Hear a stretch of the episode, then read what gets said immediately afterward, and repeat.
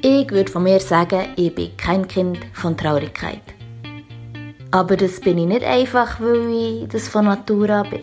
Das ist, weil ich mich dafür entschieden habe, mein Leben mit einem gewissen Humor in Angriff zu nehmen. Was ist es denn eigentlich, wenn haben die Erwachsenen die Einfachheit, die Leichtigkeit vom Kindsein verloren? Und ich bin zum Schluss gekommen, dass es auch mit dem Spielen zu tun hat. Kinder spielen Tag ein, Tag aus, lachen die ganze Zeit.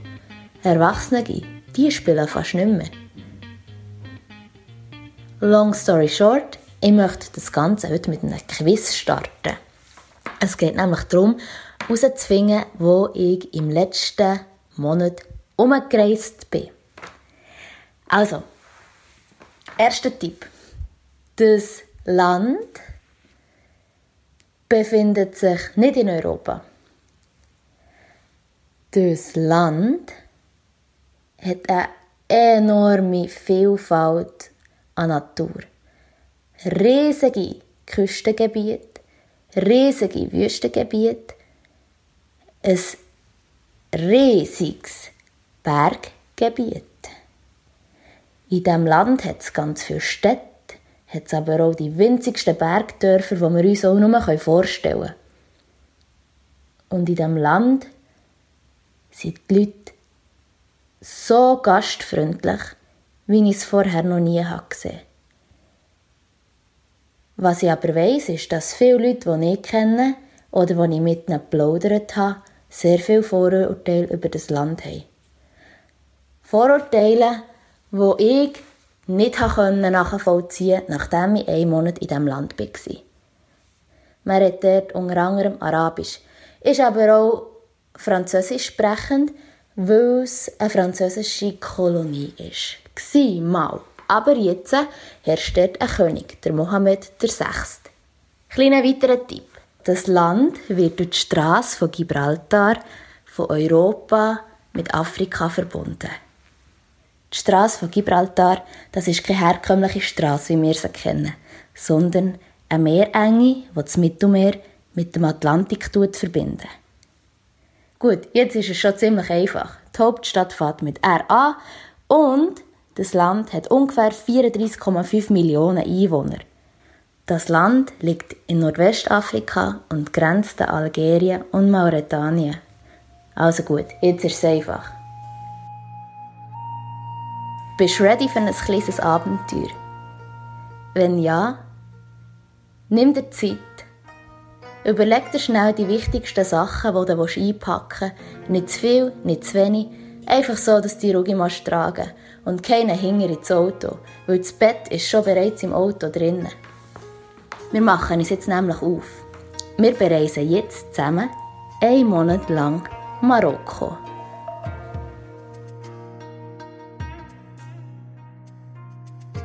Dann möchte ich dich heute mitnehmen, mit uns Marokko zu bereisen. Zusammen mit dem Taschin und unserem Auto, einem Poschi, einem kleinen gelben Lieferwagen bereisen wir heute nämlich Marokko. Was haben wir gemacht in diesem Marokko? hat mich meine Mama gefragt, als wir zurückgekommen Und dann habe ich Karten für genommen, weil wir von jeder Reise, wenn wir ein neues Land bereisen, erstmals eine Karte kaufen. Damit wir im Nachhinein auch feststellen können, wo wir überall her sind. Und wir schreiben immer unsere Routen auf und schreiben auch her, wo das welche Herberge schön war. Oder wo wir gut gegessen haben. Also die Restis werden festgehalten. Und wo mein Vater mich gefragt hat, wie Marokko war, habe ich gesagt, irgendetwas ist einfach speziell an diesem Land. Irgendein Zauber schafft es jedes Mal wieder, mich dorthin zurückzubringen. Irgendetwas ist speziell magisch an diesem Land. Und mein Vater hat dann gesagt, das ist im Fall nicht Marokko, sondern ein Kontinent. Das ist Afrika. Afrika ist irgendwie anders. Das ist schon früher so, als er dort durch Afrika gereist ist. Und ich habe genau gewusst, was er meint mit dem, weil in Marokko, dort zählen andere Sachen, als dass wir es hier in der Schweiz als wichtig empfinden. Ja klar, es ist auch ein anderes Land, es hat andere Sitten, Tradition, Religion. Aber schon nur Menschen an sich legen irgendwie ganz andere Gewicht auf Familie, auf das Zusammenleben, auf Gastfreundschaft. Das ist jetzt weder gut noch schlecht, sondern es ist einfach anders. Von Tag 1, wo wir mit der Fähre von Barcelona in Tanger, das ist im Nordwesten von Marokko, angekommen, hat uns das Abenteuer einfach schon gepackt und nicht mehr losgelassen. Also sind wir mit unserem Auto von Tanger nach Chefschauen gefahren. Ich hatte ewig, bis ich den Namen aussprechen konnte. Und darum sagen wir dem schönen Städtchen einfach jetzt Chefschön. Ich habe vorher noch nie von Chef Schön gehört. Und der Taschin hat gesagt, schau im Fall, wenn wir das nächste Mal auf Marokko gehen, wir gehen in die blaue Stadt. Und dann denkt, hey, was, blaue Stadt? Ich komme nicht raus, was redest du überhaupt? Und dann sind wir dort hergefahren und mir hat fast den Schlag getroffen. Jetzt stellt euch mal eine Stadt vor, die aussieht, als wäre es von einem Assassin-Game rausgenommen worden und irgendwo im Norden von Marokko hergestellt. Als wäre das nicht schon geil genug, hat man das Ganze einfach noch hellblau angemalt. Und wenn ich hellblau sage, meine ich hellblau, weil alles, ausnahmslos alles, ist einfach blau angemalt gewesen. Die Strassen, die Wände, die Häuser, sogar die Bäume. Also, die ganze Stadt war komplett blau gewesen es war so schön dort, dass ich wirklich gefunden habe, hey, was ist das hier? Was, was läuft hier? Wer, wer malt eine ganze Stadt blau an? Es hat so eine schöne Aura gehabt, das Ganze, dass wir uns entschieden haben, wir bleiben dort zwei Tage. Also sind wir zwei Tage auf dem Camping von Chef Schön geblieben. Und wir haben das Städtchen genossen. In Marokko ist es so, dass die grossen Städte eine Medina haben. Medina ist eine Altstadt. Was ist die Mehrzahl von Medina? Medinen. Medinens. Keine Ahnung. Auf jeden Fall, jede Medina ist aufgeteilt in kleine Suks. Suks sind die Läden, die man kennt vom Fernsehen, von den Zeitschriften, von den Reisemagazinen.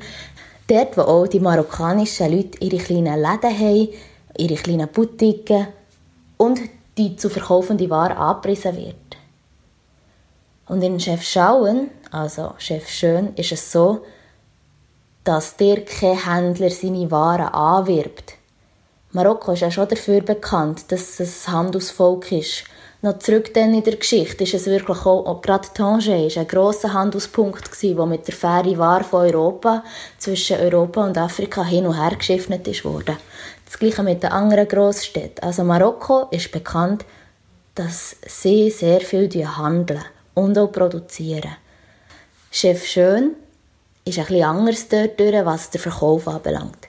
Du wirst nämlich nicht in die kleinen Suchs und Läden hineingezogen, sondern die Verkäufer lassen dir Zeit, dass du dir wirklich überlegt in die Läden hinein kannst gehen und dir etwas Schönes posten, das dir auch gefällt.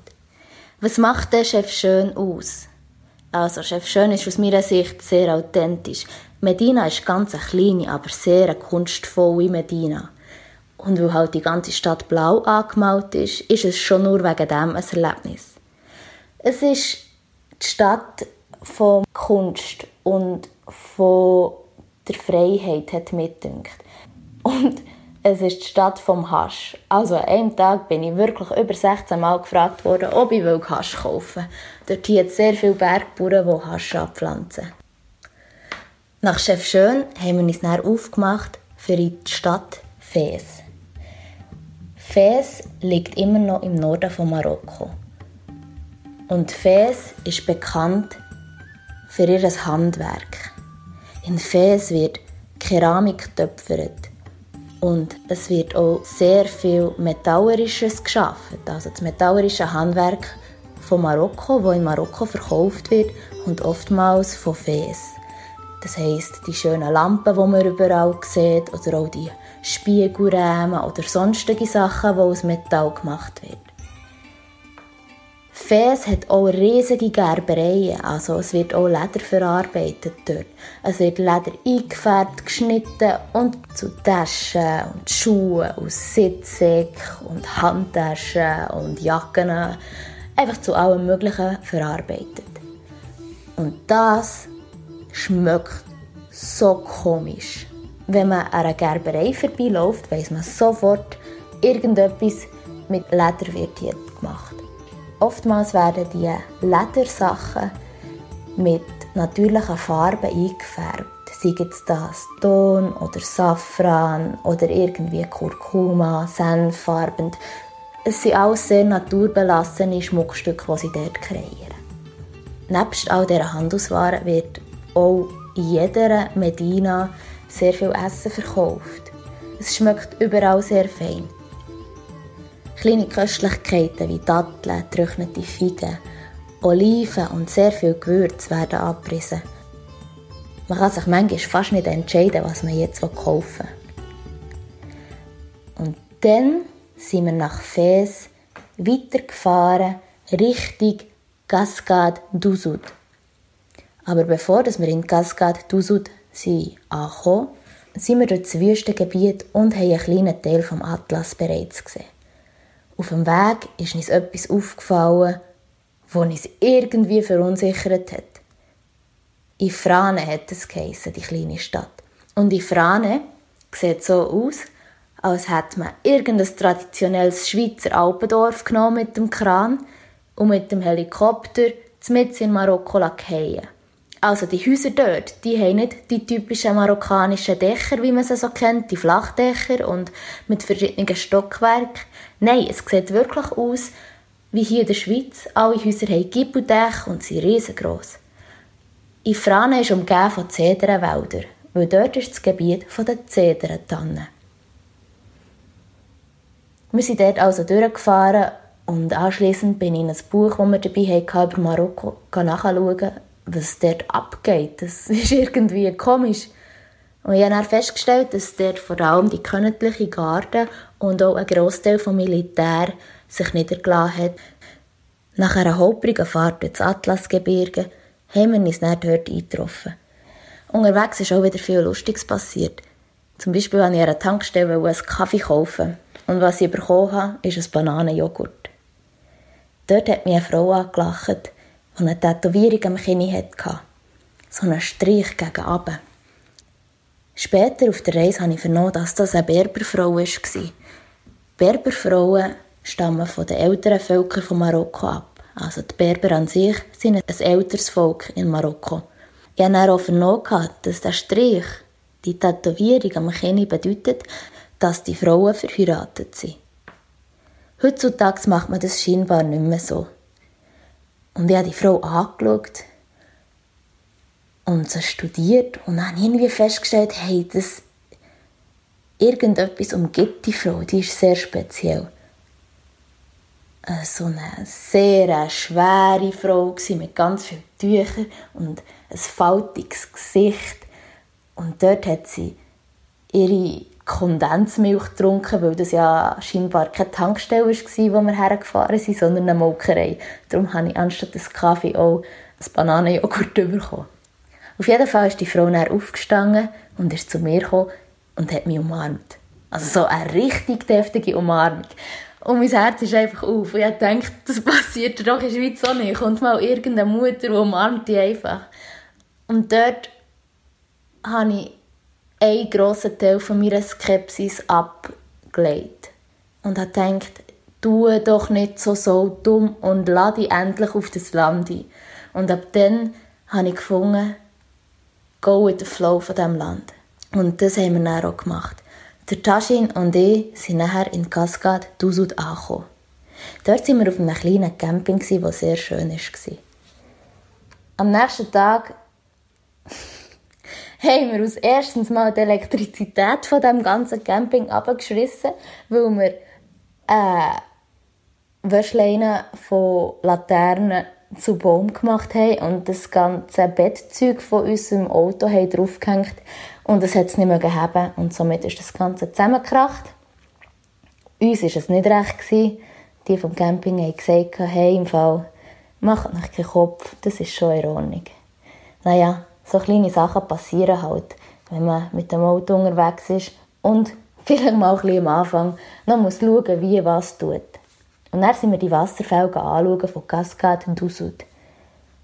Cascade Dusud ist so ein kleines Dörfli, das ziemlich in ocker- und kupfriger Farbe leuchtet von all dem Gestein, das dort ist. Und mit drin hat es einen kleinen Wald und in diesem Wald hat es zwei riesige Wasserfälle, also wirklich richtig gross. Und dann sind wir runtergegangen, für die anzuschauen und haben festgestellt, dass es in diesem Wald ganz viele Affen hat. Und auf einmal waren wir umgeben von fetten Berberaffen. Und der Tajin hat vorher noch einem Marokkaner Nüsse abgekauft und so weit abgemerkt, wie es nur ist. Weil Märkte gehört zur Kultur. Man muss bereit sein, können zu handeln. Weil sonst verkaufen sie dir irgendwelche Sachen zu einem Preis, den du eigentlich nicht hättest zahlen Also haben wir dort irgendwelche Kakaoet für 5 Dirham, umgerechnet 50 Rappen gekauft und es diesen dicken Affen zum Futtern gegeben. Klar, das war ein riesen Touristenfall, aber es ist schon okay, weil im Verlauf der Reise haben wir Sachen gesehen, die auch die wenigsten Touristen jemals werden sehen. Irgendwann sind wir näher zum Mittagessen und meistens ist es so, dass man Taschin isst. Das ist so ein Tontopf und in diesem Tontopf werden sehr viele Gemüsesachen, Herdöpfel ähm, zubereitet. Das gibt es auch mit Fleisch oder mit Fisch, je nachdem, was man möchte essen. Dann hat der Mann, ein alter marokkanischer Mann, mit uns ein Gespräch angefangen. Und hat der Taschin gefragt, wie viel Kamel er für mich haben und der Taschin ist mit einem so mässig schäbigen Preis eingestiegen. Er hat gesagt, 8 Kamel. Ich habe dann interveniert und gesagt, hey, hallo, sicher nicht 8 Kamel, da brauchen wir viel mehr. Und dann hat der Marokko gesagt, er hat die Gänge so viel. Und der Taschin hat gesagt, ja, ja, ja, ich glaube schon. Und dann hat er gesagt, okay, dann will er mich nicht. Und somit hat der Taschin mich halt nicht können einem Marokkaner verkaufen. Dafür habe ich weiter schöne Sachen auf der Reise dürfen erleben. Anschließend sind wir ins Atlasgebirge gefahren. Auf der Karte sieht die Strecke etwa so lang aus wie ein Zeigefinger. Aber in Realität hat man sicher zwei Tage für das grosse Atlasgebiet zu fahren. Aber wir mussten halt auch immer überall anhalten, weil es einfach so schön war. Auf der Herrenreise mit der Fähre haben wir zwei Schweizer Lehrer kennen, die im Atlasgebiet eine Permakulturschule haben aufgetan. Wir haben die Adresse bekommen und haben uns auf den Weg gemacht, die zu besuchen. Als wir bei dieser Schule angekommen sind, waren sie noch nicht eingetroffen. Sie haben eine längere Route genommen und auch ihr Auto war nicht gerade gemacht für die Straße in Marokko. Sie haben sich extra mehr Zeit eingeplant und sind darum auch später angekommen. Wir haben sie somit verpasst. Aber was wir nicht verpasst haben, ist die Schönheit und die Grösse vom Atlasgebirge. Der Tajin hat sich nachher dort ein Chilaba gekauft. Und wer jetzt Star Wars kennt, weiss, dass jede Ritter die geilsten Umhänge haben auf Erde. Und ein Chilaba sieht etwa so aus. Im Nachhinein haben wir gemerkt, er hat sich auch die geilste Chilaba gekauft, was es gibt. Weil jeder Marokkaner hat ihn auf die angesprochen. Also sind wir von dieser Schule weitergefahren Richtung Wüste. Zwar haben wir unsere Kollegen dort nicht getroffen, aber wir haben dafür andere schöne Sachen gesehen. Zum Beispiel die Hilfsbereitschaft von allen Marokkanern, die in dieser Bergregion wohnen. Und die unglaubliche Schönheit vom Atlasgebirge. Die Zusammenspielung der Farben, dem verschiedenen Gestein und dieser enormen Größe der Berge ist einfach nur atemberaubend. Gewesen. Und ich für mich habe dort gemerkt, das erste Mal auf der Reise, dass jedes Mal, wenn du an einen Ort hergehst, wo es dir gefällt, dass du ein Stückchen von dir dort lässt und ein Stückchen von dort mitnimmst.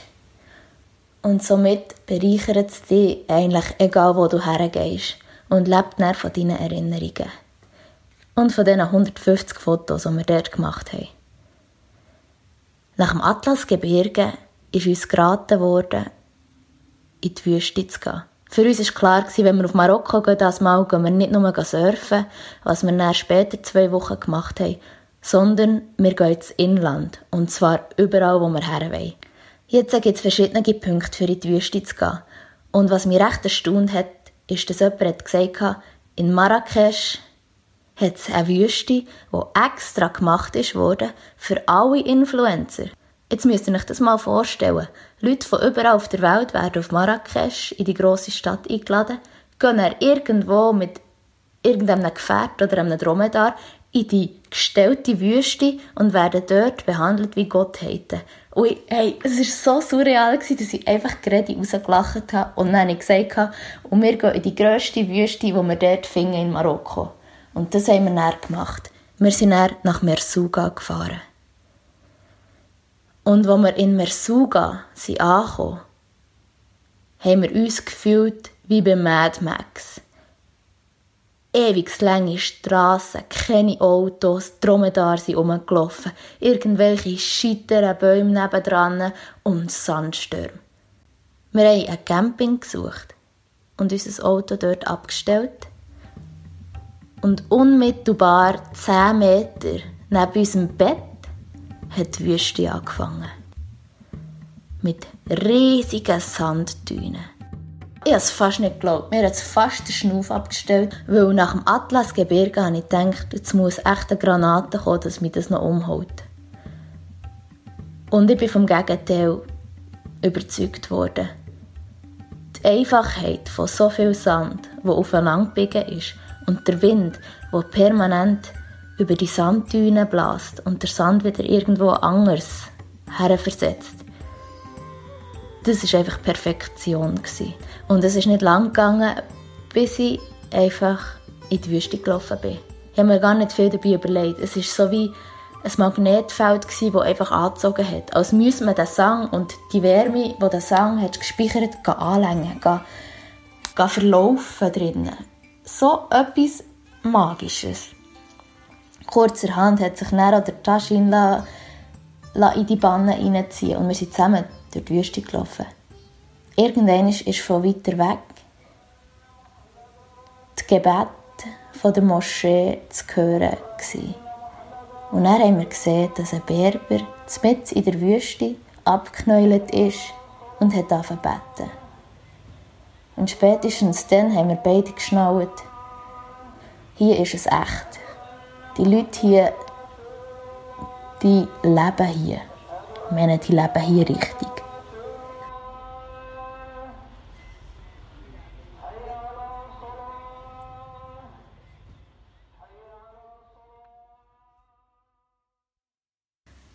Am nächsten Morgen, als wir aufgewacht sind, war es noch dämmerig. Und wir wussten, jetzt müssen wir Gummi geben. Jetzt müssen wir schnell, so schnell wie es geht, auf die höchste Düne rauf, die wir sehen. Und das haben wir dann gemacht. Also sind wir unmittelbar nach dem Aufstehen auf die grösste Düne, die in der Umgebung war, aufgeklettert. So eine Düne ist dann etwas Heimtückisch, sage ich nichts. Weil von unten, wenn du unten dran stehst, denkst du so, jo, jo, 10 Minuten, easy. Fährst an laufen. Und für jeden Schritt, den du vorne machst, gehst du etwa einen halben zurück. Eine gefühlte Ewigkeit haben wir gehabt, bis wir zu oberst oben auf diesen Dünen waren. Als wir dann oben angekommen sind, haben wir subito gewusst, wieso wir jetzt das gemacht haben. Zwar haben wir den Sonnenaufgang verpasst, so der epische Sonnenaufgang, wo das Kugel im Horizont aufgeht. Aber was wir dort oben gesehen haben, dass die Sonne, dass die Morgensonne, jetzt die Dünen, der Sand, in so einer schönen Farbe färbt, ist einfach schon etwas krass Spezielles gewesen. Ah, schön war es dort. Und als wir dort oben waren, haben wir so richtig den Touri-Scheiss gemacht. Ich bin hergestanden und habe geposet und habe versucht, ein gutes, schönes Dünenfotos von mir zu machen, so richtiges episches, dass ich aussehe wie eine Berberbrut oder so. Ja, auch so eine Turban an. Und irgendwie haben die Fotos einfach verkackt ausgesehen. Und dann haben wir festgestellt, dass das, glaube ich, nicht so unser Ding ist. Dann haben wir uns auf den Weg gemacht für runter und wir haben einander angeschaut. Und dann sind wir die Sanddüne einfach gerade runtergesäckelt. Und es war so gut. Gewesen. Es hat so gefackt, wie vom Aufbissen die Düne dort runterzusäckeln. Bestimmt hast du das als Kind auch gemacht. Hast die von einem Hügel runtertrollen Und das haben wir auch gemacht. Aber auf diesen Sangdünen. Und es ist einfach, es ist echt zu geil gewesen. Am Nachmittag sind wir näher mit dem Dromedar um einen Berber in ein Berberdorf in die Wüste geritten. Und ein Dromedar, wie von mir falsch angenommen, hat nicht 10 Stundenkilometer, sondern etwa 3. Und wenn ihr eine Dromedar-Reise organisiert, seid euch bewusst, es tut so weh. Es gibt so Oberschenkelmuskelkater. Klar, die, die reiten, die sind sich das gewöhnt. Und ich hatte früher daheim Ross und ich bin auch viel geritten, aber das war echt jenseits von gut und böse. Also das Dromedar ist sicher nicht die schnellste und auch nicht die bequemste Fortbewegungsmöglichkeit. Aber es ist ein natürliches Fortbewegungsmittel, wenn du in der Wüste umwanderst. Anschliessend sind wir dann in einem kleinen Berberdorf angekommen. Und dort haben wir bei einer Berberfamilie zu Mittag gegessen. Es hat Berberpizza gegeben. Das ist so Fladenbrot gefüllt mit allem Möglichen. Und dann haben wir mit dem Berberherr dort ein bisschen berichtet, wo unser Guide war. Der war etwa in unserem Alter. Der Taschin hat dann den Berberguide gefragt, was das Berberzeichen genau bedeutet. Das Berberzeichen ist ein Z, aber es sieht nicht aus wie das Z, das wir hier kennen. Und der Berber hat dann gesagt, das ist ein Mann, der die Arme ausbreitet hat und gegen den Himmel verstreckt. Es bedeutet Freiheit. Und dann hat er gesagt, das macht ja Sinn. Und er hat gesagt, alles macht Sinn. Und ich habe dann haargenau gewusst, was er gemeint hat. Mit alles macht Sinn. Wo wir weiter gefragt haben, ob die Kinder hier nicht in die Schule gehen. Und er hat gesagt, die Kinder hier gehen in die Lebensschule. Alles andere braucht man hier nicht. Und wir haben dann einen Mittagsschlaf genommen. Und es ist ein riesiger Sandsturm aufgekommen. Und überall hat Sang ins Gesicht, in die Kleider, durch die Wände, überall ist Sand hergekommen. Und anschliessend, wo sich der Sandsturm ein bisschen geleitet hat, sind wir mit dem Dromedar zurück. Als wir aus dieser Wüste raus sind habe ich mit dem Tajin über das Erlebte geredet. Und beide haben festgestellt, dass wir einfach eine tiefe Ruhe in uns haben. Wir konnten uns das nur erklären, dass das vor imposanten Wüste und diesen riesigen Dünen kann sein Weil das irgendwie Ruhe vermittelt. Und die Dünen die sehen so aus, als wären sie von nichts beeindruckt. Und sehr beständig, obschon dass sie die ganze Zeit sich verändern. Aber es hat irgendwie so eine Ruhe vermittelt, dass wir die dann auch mitnehmen konnten. Nachdem dass wir in Mersuga waren, haben wir uns entschieden, jetzt gehen wir surfen. Weil das war ja eigentlich auch der Ursprung, wieso wir auf Marokko sind.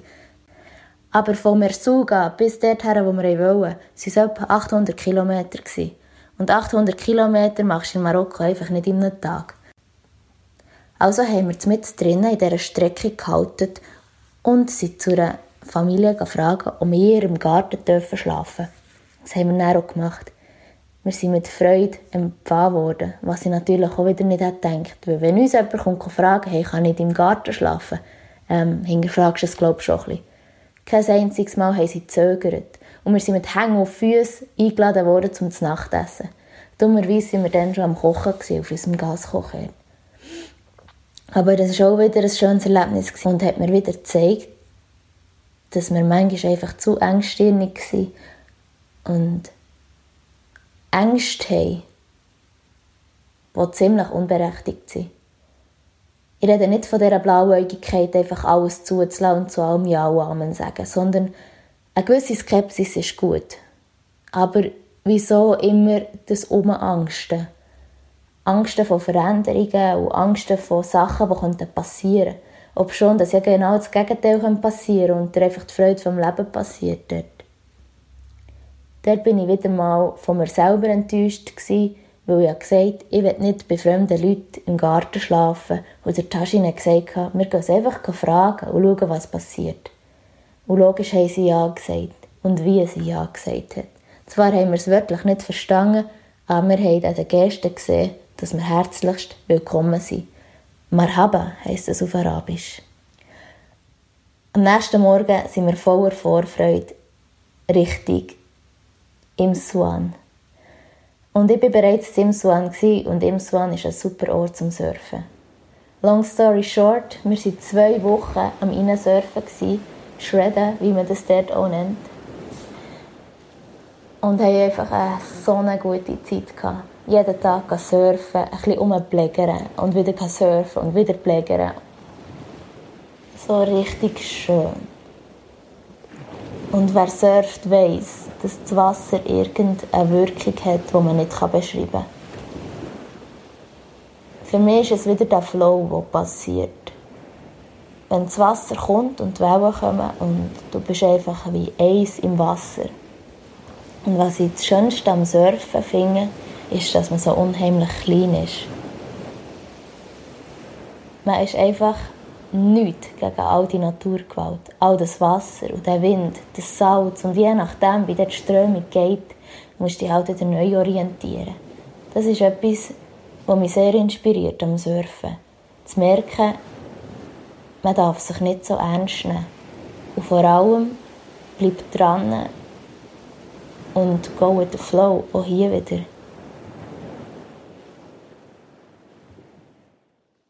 Was ich auch wieder gemerkt habe, ist, know your basics. Weil, wenn ich jetzt so meine Finger anschaue und ich sehe, da ist eine Schraube drin im Ringfinger, weil ich nicht aufgepasst habe beim Surfen und mir zwei Finger gebrochen habe, finde ich dann wieder, ist auch schade, wenn man nicht aufpasst. Also, Surfen gibt extrem viel, aber ist auch ein Sport, den man beherrschen muss. Der Taschen ist dann flüssig weiter surfen während ich am Umplägern war, weil ich Surfen für die Ferien endgültig an Nagel hängen konnte.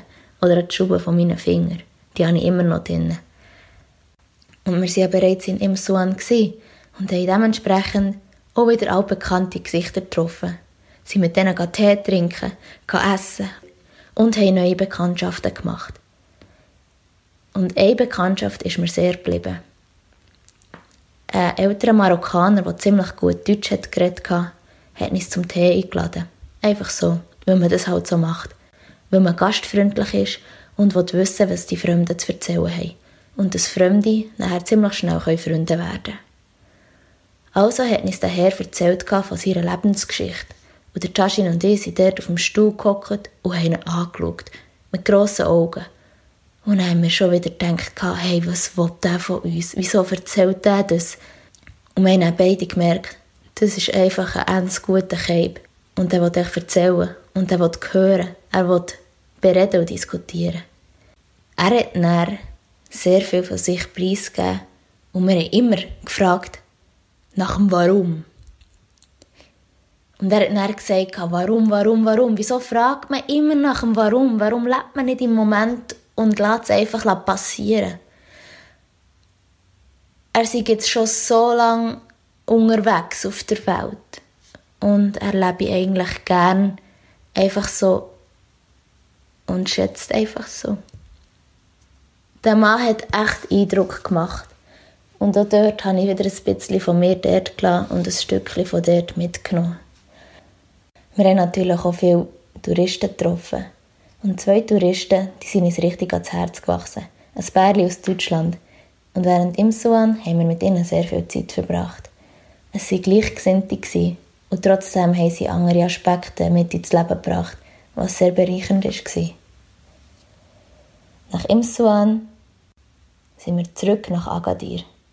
Ich musste meinen Finger müssen zeigen, als ich den Vortag operiert habe und musste Bandagen wechseln.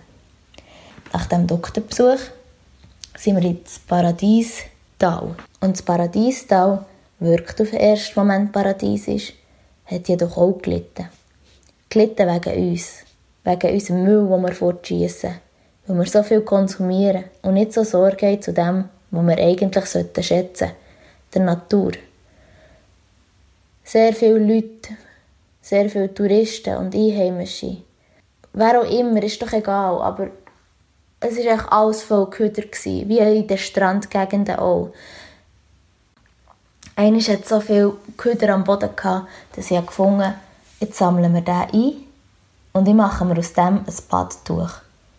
Und das haben wir dann gemacht und in einem Viertel festgehalten.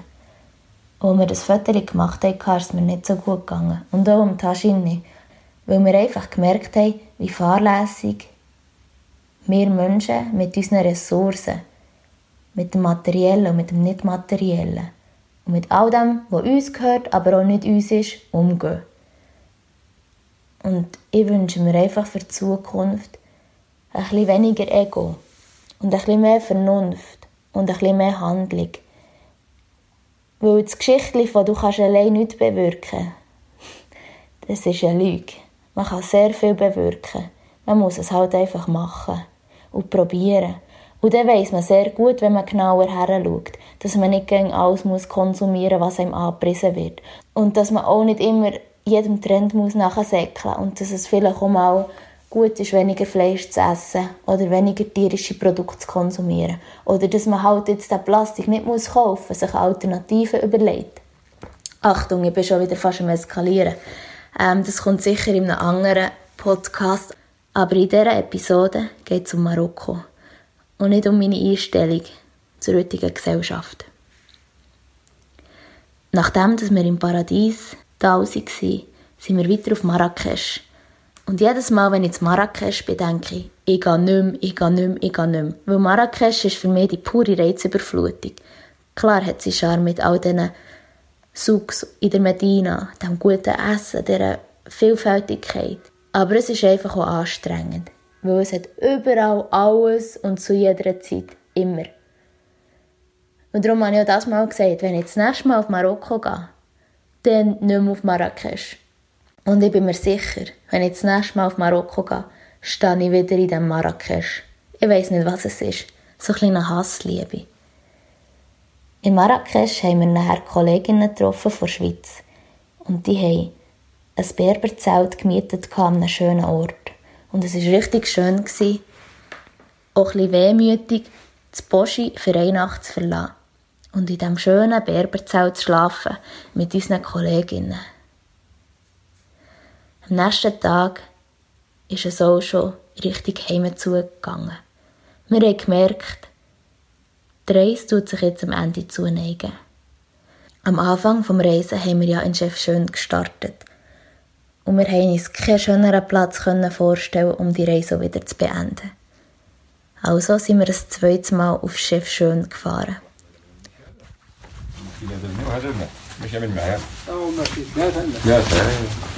Salam alaikum. Salam alaikum.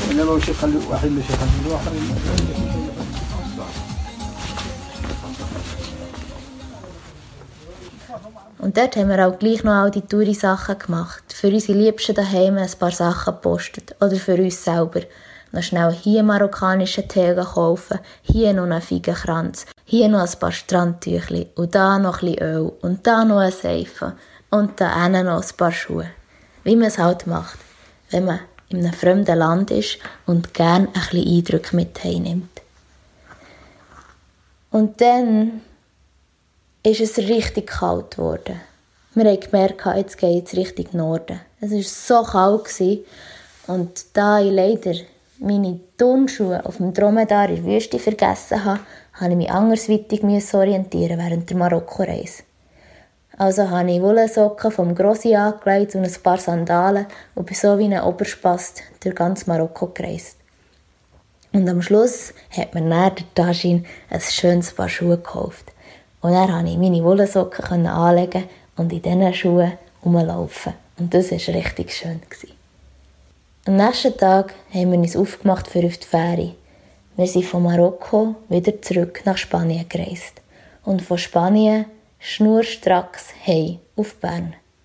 Zwischendurch haben wir drei Stunden auf einer Tankstelle geschlafen, weil es halt einfach gleich schön war, noch einmal im Posti zu schlafen und weil es halt auch nötig war, weil das ganze Heimreisen, wer es kennt, macht auch bisschen müde.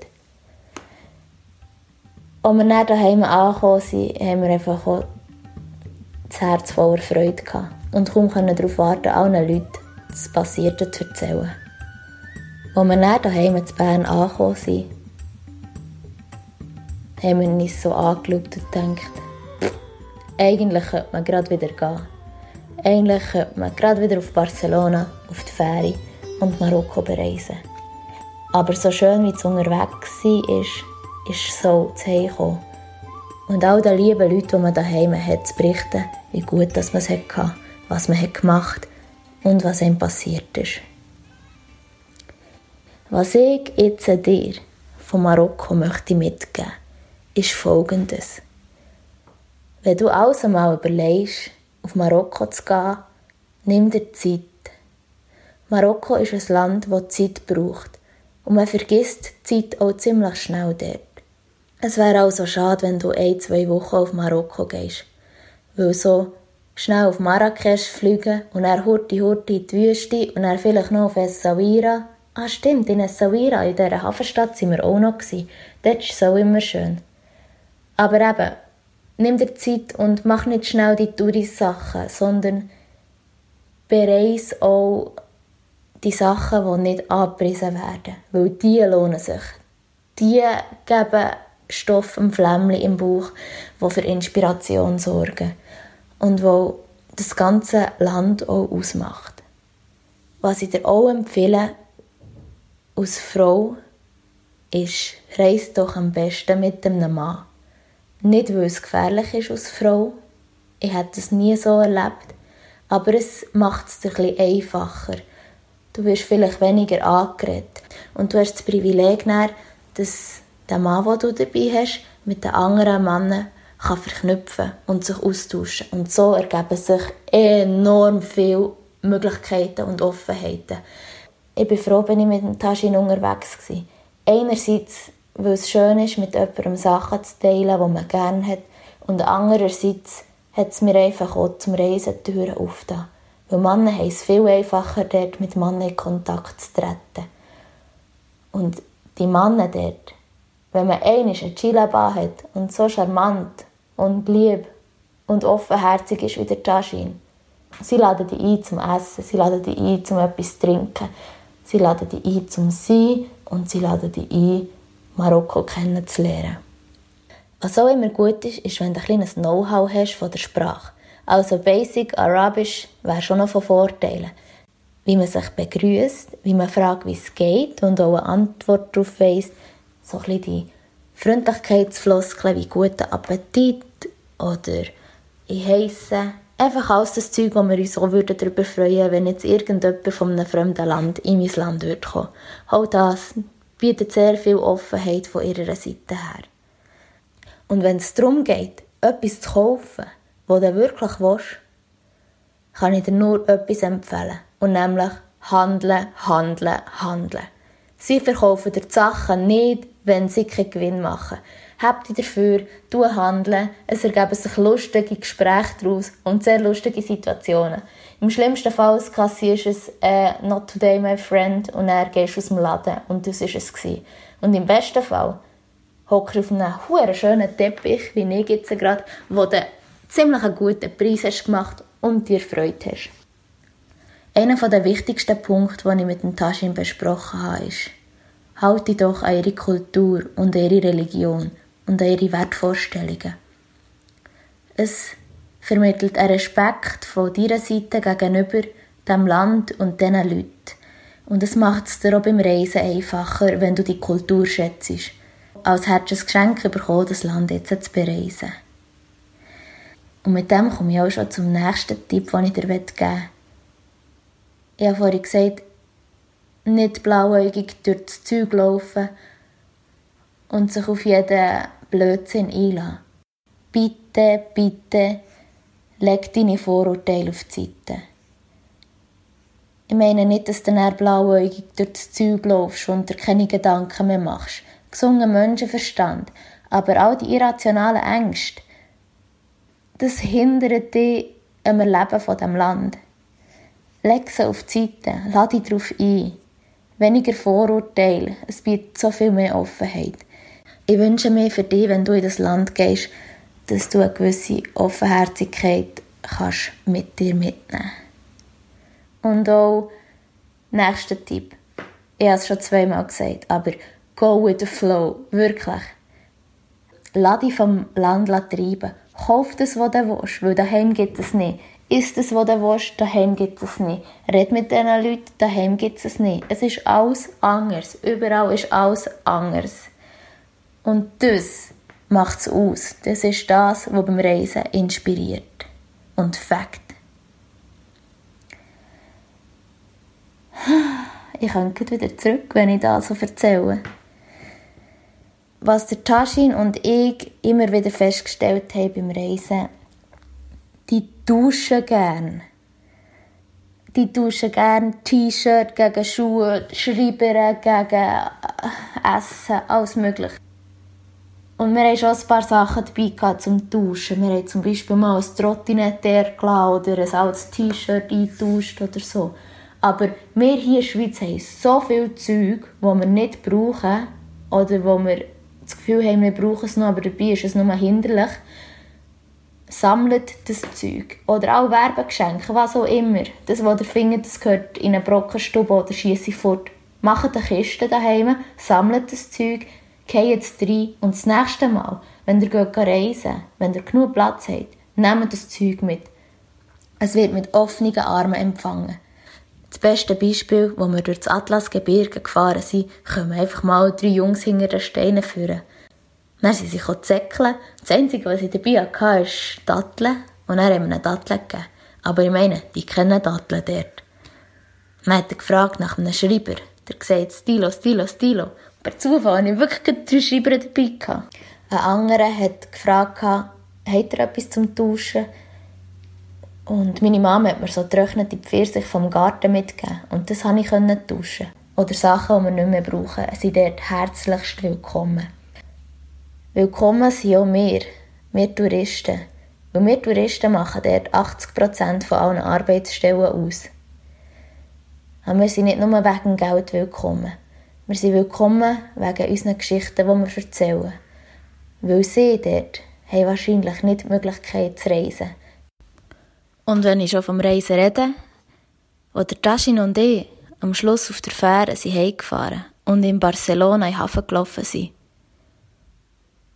habe ich ihn gefragt, was er mitnimmt von seiner Reise. Und er hat gesagt, Gastfreundschaft. Und ich habe gesagt, ich würde mir in Zukunft gerne ein bisschen mehr von anderen helfen, nach Hilfe fragen, wenn man sie dann braucht. Und beides und noch viel mehr haben wir in Marokko tagtäglich erfahren. Ich packe in meinen Rucksack ganz viele schöne Erinnerungen. Und ich hoffe, dass du in deinen Rucksack auch ganz schöne Erinnerungen kannst einpacken kannst. Und vielleicht ein bisschen Ballast kannst du irgendwo her tun, wo er niemand braucht. Damit du dann für die Zukunft mit etwas leichterem Gepäck umreist. Wieder mal finde ich es wunderschön, hast du heute zugelassen bei Awesome Range of Freedom. Habt ihr Sorge und bis gleich.